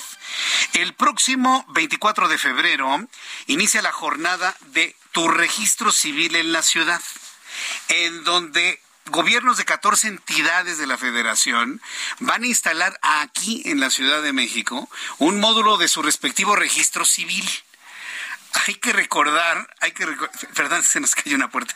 Hay que recordar que, bueno, la Ciudad de México está conformada por personas que vienen de muchas partes de la República Mexicana. Eh, así, rápido le, platico. Una vez tuvimos la necesidad de un acta de nacimiento de mi papá, pero por razones de trabajo, ¿verdad, papá? don Martín Mendoza Guzmán, que me está escuchando, pero por motivos de, de trabajo mi papá no pudo ir, entonces nos fuimos mi mamá y yo hasta su lugar de nacimiento allá en el estado de Guerrero. No, no, fue una aventura, una aventura completa para poder conseguir su acta de nacimiento. Entonces, con este tipo de acciones, a muchas personas que nacieron en otras partes de la República Mexicana se les puede facilitar completamente la vida. En la línea telefónica, Cristela Arellano Moreno, directora general del Registro Civil. Estimada Cristela Arellano, bienvenida al Heraldo Radio. ¿Cómo está? Buenas noches. Hola, buenas noches. Muchas eh, gracias por la invitación y saludo afectuoso a ti a tu audiencia. Eh, ¿Esta iniciativa de tu registro civil en la Ciudad de México es la primera vez que se hace o ya se, ha, eh, se han hecho esfuerzos similares en otros años, Cristel? Eh, actualmente es el, el, primer esfuerzo que se hace por realizar un, un proyecto de esta magnitud que busca eh, acercar los servicios de todas las personas que tienen eh, sus registros de actos del Estado Civil de, de, de, su vida en otros estados y que por cuestiones eh, de vida han, habitan hoy por hoy en la Ciudad de México y que se les impide trasladarse a sus estados de origen. Entonces, es, la idea es acercar los servicios a las personas. Bien, eh, ahora bien, ¿por qué nada más 14 entidades y no las 31 eh, eh, en su totalidad para cubrir todo el país? Claro, es un primer esfuerzo el que se está haciendo en colaboración con las representaciones de los estados que tienen sede aquí en Ciudad de México y que por tanto es un poco más eh, rápido el poder instalar un stand acá fuera de nuestra explanada. No obstante, la idea es ir sumando otros estados en las siguientes ediciones del año. Uh -huh. Bien, entonces digamos que va a ser, es, es, un proceso que, bueno, se anuncia para el 24 de febrero, pero ¿cuánto tiempo va a durar en el tiempo?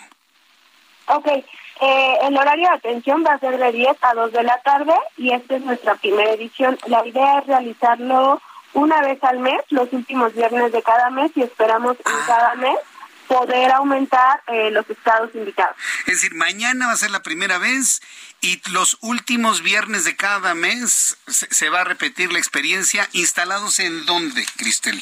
En la explanada de la oficina de la Dirección General del Registro Civil, Arcos de Belén, número 19, aquí en la colonia. Ah, sí, es una explanada muy bonita, muy grande, muy amplia. Y entonces van a poner ahí módulos, van a poner una carpa, módulos, para que entonces se, se pueda verificar qué entidad se encuentra ahí y hacer los trámites correspondientes.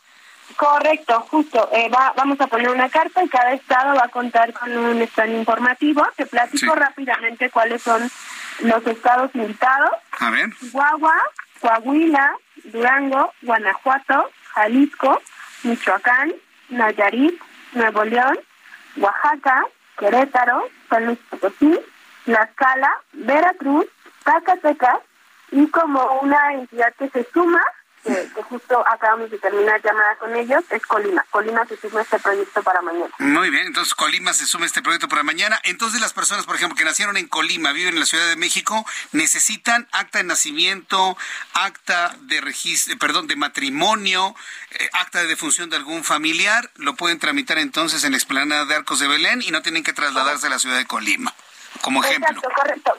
Precisar nada más que cada estado va a contar con un número específico de trámites. No todos los estados buscan ofertar los mismos trámites o los mismos servicios.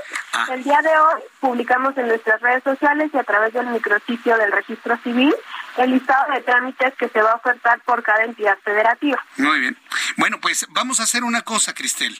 Eh, vamos a hablarnos un día, dos días antes de que venga la jornada de registro civil para recordarle al público, platicamos contigo, nos recuerdas qué entidades van y qué servicios predominantemente se van a realizar. ¿Qué te parece?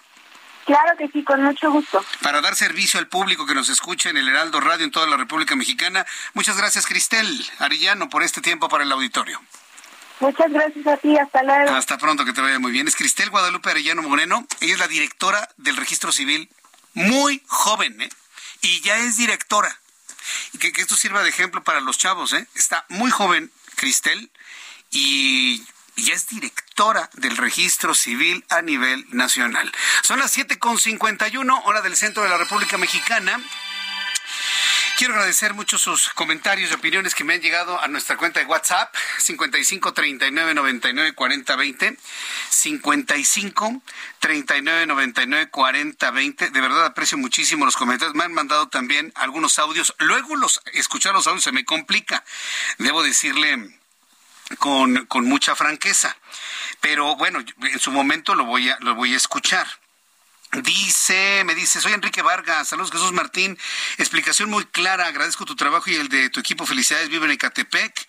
Hoy el sol estuvo muy, muy incesante, pero muy fuerte, ¿no? Creo que me quemé la cara, me arde un poco del lado izquierdo. Espero conocerte, eres un gran ser humano. Ay, muchas gracias que te tomas. Te escucho por la radio muy regular y casi diario. Muchas gracias por enviarme tu mensaje vía WhatsApp. Marinés Rojas, qué gusto saludarte, Marinés. Me está escribiendo también a través del 55 39 99 40 20. Dice Jesús Martín, muy buenas tardes. Hoy es mi cumpleaños, ojalá puedas felicitarme. Ay, felicidades, Marinés Rojas. Una felicitación de cumpleaños para una de nuestras radioescuchas más asiduas de todo el tiempo. Gracias, Marinés Rojas. Un fuerte abrazo. Que te regalen pastel. Feliz cumpleaños. José Antonio García me está escribiendo en este momento en el registro civil de Puebla de mi papá. La foja correspondiente estaba arrancada. Me solicitaron su presencia, pero él ya no existía. Fue un problema esto en el estado de Puebla. Uy, se pueden escribir una cantidad de historias. Lamento lo de tu papá, mi querido José Antonio, pero te mandamos un abrazo y piensa que, tu papi está ahí arriba, siempre muy pendiente de ti. Roberto San Germán, qué gusto saludarte, mi querido Roberto, ¿cómo estás? A ver, Robert, Roberto San Germán, qué gusto saludarte, ¿cómo te va? Bienvenido. ¿Qué tal? ¿Qué tal? Oye, pues aquí rápido nada más para hablar contigo de lo que ya está pasando en la Fórmula 1. Hoy fueron los entrenamientos allá en Bahrein y se viene duro esta situación porque pues Verstappen le dio varias vueltas al circuito. Checo Pérez no participó en estas prácticas. Él va a participar hasta el día sábado, pero sí te quiero comentar que Verstappen en un canal de televisión lo entrevistaron también para medios y le preguntaron cuál era su top de pilotos y no puso a Checo Pérez. Esa relación, amigo, está más quebrada. ¿Que ¿Cuál te gusta? ¿A ti que te gusta la política? ¿Cuál comparación? pues eh, la relación entre López Obrador y Felipe Calderón, ¿más quebrada que esa? Más quebrada que esa, amigo. Y mira que ya estamos hablando de algo duro, ¿eh? o la de Andrés Legarrete y Eric Rubín. Digo, con eso que... Ah, bueno, ay, espérame, esas terminaron muy, muy, muy tierno, muy bonito. Así se ve. O la de Piqué y esta señora... Sí. ¿Shakira? Shakira, sí. Pues mira, vamos, mira, para no meternos en problemas, porque ya ves que luego nos regañan, vamos a decir que la de Shakira y Piqué. Bueno, ¿te parece bien? Me ah, parece. Ah, o la de Hugo Sánchez y la Volpe, me dicen por acá. No, pues sí. Ah, también. Hay muchos ejemplos, mi querido Roberto, sí. Hay muchos, hay muchos, hay muchos, hay muchos. Sí, mi querido amigo, es, es fuerte la situación que está viviendo ya la Fórmula 1. De esperar eh, el primer Gran Premio se va ya en dos semanas, amigo. Muy bien, mi querido Roberto. Oye, fueron poquitos minutos, pero ¿qué te parece si mañana platicamos aquí en el estudio, mi querido Roberto? ¿Va? Claro, eh, ya sabes que los jueves estoy contigo para platicar de deportes y algo más. Eso me gusta. Muchas gracias, mi querido Roberto. Nos vemos mañana aquí en el estudio. Claro que sí, mi querido Jesús Martín. Buenas noches. Gracias, muy buenas noches. Roberto San Germán con toda la información deportiva. Con esto terminamos nuestro programa del día de hoy. Muchas noticias, ¿verdad? La pasamos bien estas dos horas de noticias en todo el país y en los Estados Unidos. Mañana dos de la tarde, Radio Televisión, canal 8.1, 161 de Sky HD. A las 6 de la tarde, Heraldo Radio en México y los Estados Unidos. Soy Jesús Martín Mendoza. Hasta mañana. Buenas noches. Esto fue Heraldo Noticias de la tarde con Jesús Martín Mendoza.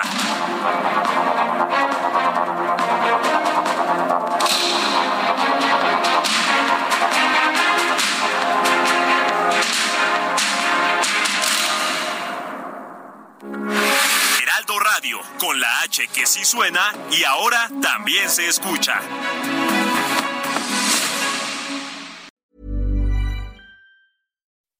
When you make decisions for your company, you look for the no-brainers. If you have a lot of mailing to do, stamps.com is the ultimate no-brainer. Use the stamps.com mobile app to mail everything you need to keep your business running with up to 89% off USPS and UPS. Make the same no-brainer decision as over 1 million other businesses with stamps.com. Use code PROGRAM for a special offer. That's stamps.com, code PROGRAM.